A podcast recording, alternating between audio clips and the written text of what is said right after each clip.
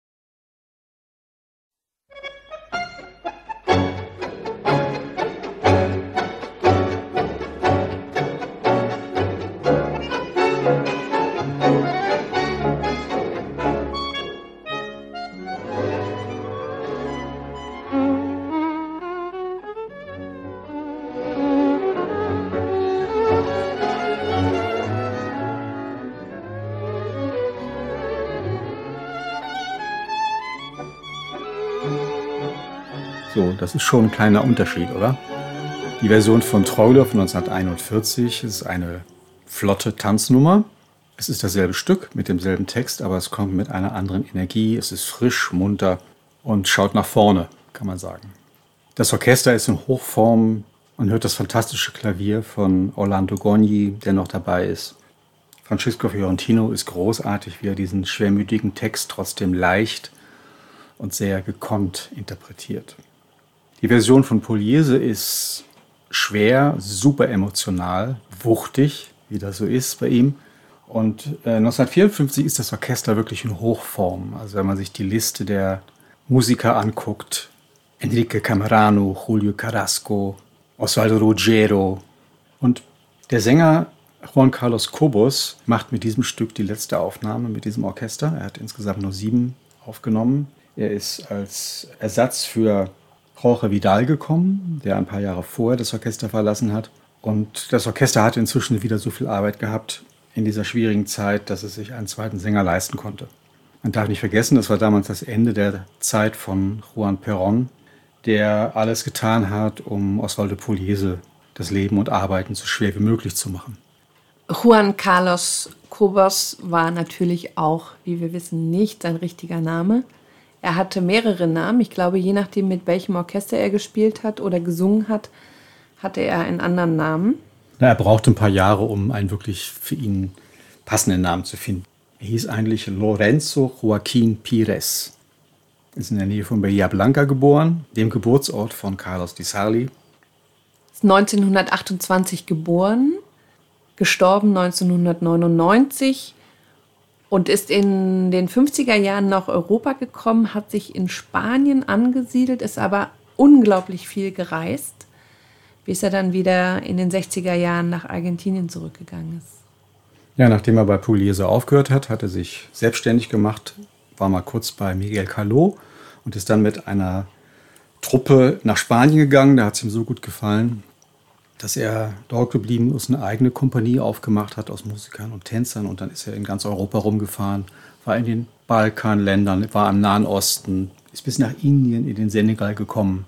Und das hat ihm dann in den späten 60er Jahren gereicht. Er ist zurück nach Buenos Aires, hat dort im Fernsehen gearbeitet, in berühmten Nachtclubs, die Michelangelo oder Canio Catorce. Ja, und hat seine letzten Jahre als Solokünstler in Argentinien verbracht. Ich bekam deinen Abschiedsbrief, in dem du mir sagtest, ich rate dir, mich zu vergessen.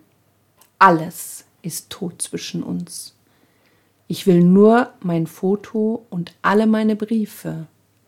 Du weißt, dass es nicht fair ist, dass du sie immer noch behältst. Heute erkennst du deinen Fehler.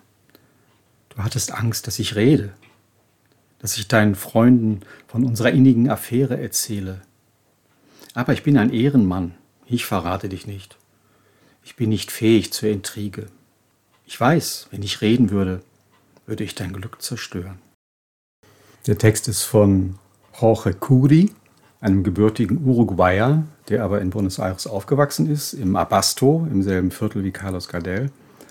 Und er war bekannt mit Tango-Größen in der frühen Zeit. Zum Beispiel war es ein Kumpel von Ernesto Ponzio, dem Violinisten, der hat Don Juan geschrieben, oder Atanice, bekannt von Juan D'Arienzo und hat viel für Theater und Sainetes geschrieben.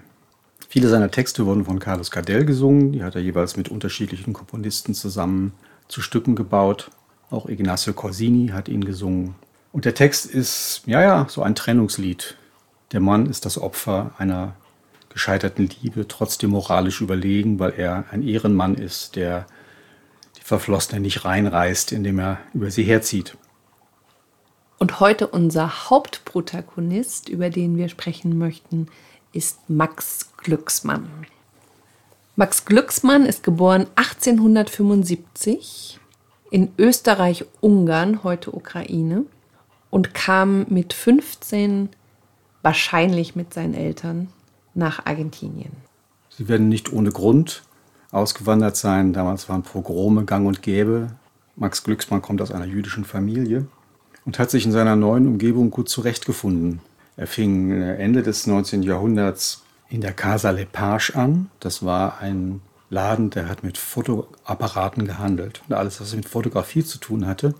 Und war so gut und so erfolgreich, dass er den Laden sogar 1908 übernehmen konnte. Er hat das Haus gekauft und hat sich mit allem beschäftigt, was irgendwie mit neuen Medien zu tun hatte in dieser Zeit. Also angefangen mit Phonografie, also Tonaufnahmen, dann Fotografie und dann sogar Cinematografie, also Kino.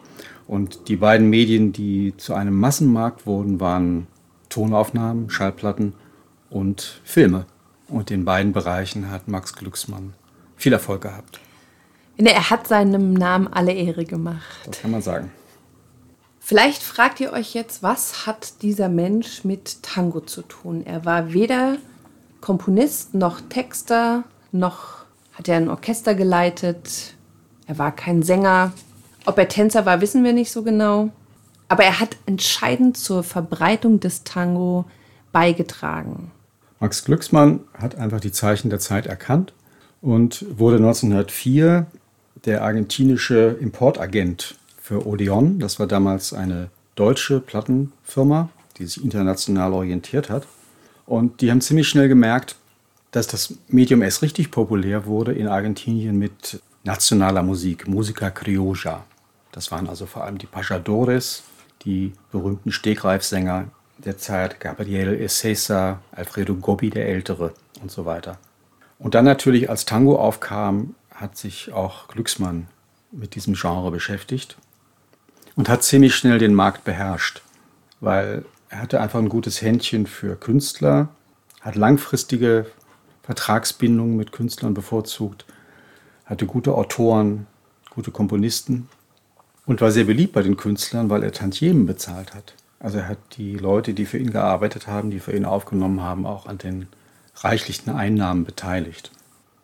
Zwischen 1924 und 1930 hat er insgesamt neun Konkursus de Max Glucksmann veranstaltet, bei denen Künstler, Musiker Stücke einreichen konnten, die dann wiederum von einem doch sehr renommierten Orchester gespielt wurden. Und unser Stück heute hat bei einem dieser Konkursos den zweiten Platz gemacht. Das war 1928. Da war das Orchester Animadora, also das Orchester, was die eingereichten Kompositionen vorgestellt hat, das von Francisco Canaro mit dem Sänger Charlo. Und deswegen war Canaro auch das erste Orchester, was dieses Stück aufgenommen hat. Für die Zeit damals untypisch mit dem kompletten Text, also wie ein Tango Canción, weil das wahrscheinlich die Version vom Wettbewerb war. Der zweite Aufnehmende war Carlos Gardel in derselben Form. Und der dritte im selben Jahr Francisco Lomuto, der hat das Ganze erstmal als Instrumental aufgenommen. Sicher ist sicher. Und dann kam erst 1941 Annibal Troilo. Diese Wettbewerbe waren wichtige Plattformen, um Orchester und neue Kompositionen vorzustellen, trugen wesentlich zur Verbreitung des Genres bei. Es gab auch andere Wettbewerbausrichter. Zum Beispiel haben wir schon über die Zigarettenfirma Excelsior geredet, die ihre neue Marke Tango auf den Markt gebracht hat und so weiter. Also das war damals einfach ein sehr beliebtes Genre. Und er war derjenige, der den ersten Cinematograph nach Buenos Aires gebracht hat, zu einer Zeit, in der noch kein Mensch wusste, was soll man eigentlich damit mal machen. Und als man dann endlich wusste, was man mit diesem Apparat machen kann, hat er eine große Kinokette in Argentinien etabliert, in der wiederum Stummfilmfilme liefen, zu denen wiederum Tangoorchester gespielt haben. Also da gibt es einen schönen Bogen, finde ich. Ja, das war so eine Mehrfachverwertung.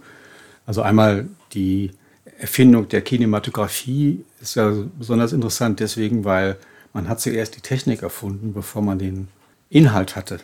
Also es gab einfach noch keine Filme, man hat bloß gemerkt, man kann bewegte Bilder machen, aber was man damit machen sollte, das war so ein bisschen wie das Telefon, als das eingerichtet wurde und die ersten Verbindungen installiert worden sind, haben alle gesagt, was soll man sich da erzählen? Keiner wusste, was er damit anfangen sollte. Und genauso war es ein bisschen mit dem Kino. Und deswegen waren die Leute, die das zuerst gefördert haben, importiert haben und verkauft haben, die haben viel zur Verbreitung getan. Und weil eben in den Stummfilmkinos viele Tango-Musiker ihre Brötchen verdient haben, bis Ende der 20er Jahre, waren die Kinos auch wichtige Orte für Tango-Musiker. Max Glucksmann stirbt 1946 und hat damit die goldene Zeit, die Roaring Forties des Tango noch miterlebt. Und damit verabschieden wir uns aus unserer 78. Episode aus in 80 Tangos um die Welt. Dieser Tango heute geht nach Köln zu Susanne mit lieben Dank an unsere Spenderin. Te aconsejo que me olvides. Vergiss mich lieber. Die Musik ist von Pedro Mafia, der Text von Jorge Curi und wir haben zwei Versionen zur Auswahl. Annibal Troilo mit Francisco Fiorentino als Sänger von 1941 und Osvaldo Pugliese mit Juan Carlos Cobos 1954. Schön, dass ihr uns begleitet habt auf unserer Reise durch Tangos, die uns am Herzen liegen. Das waren Daniela und Raimund, Tango Berlin. Bleibt gesund, hoffentlich bis bald. Tschüss. Bis bald. hago por bien tuyo, evitando un compromiso. Sacrifico mi cariño por tu apellido y tu honor. Me conformo con mi suerte, ya que así el destino quiso. Pero entiéndelo bien mío que esto lo hago por tu amor. Pero no vas a negar que cuando vos fuiste mía dijiste que me querías, que no me ibas a olvidar y que ciega de cariño me besabas en la boca como si estuvieras loca, sedienta nena de amar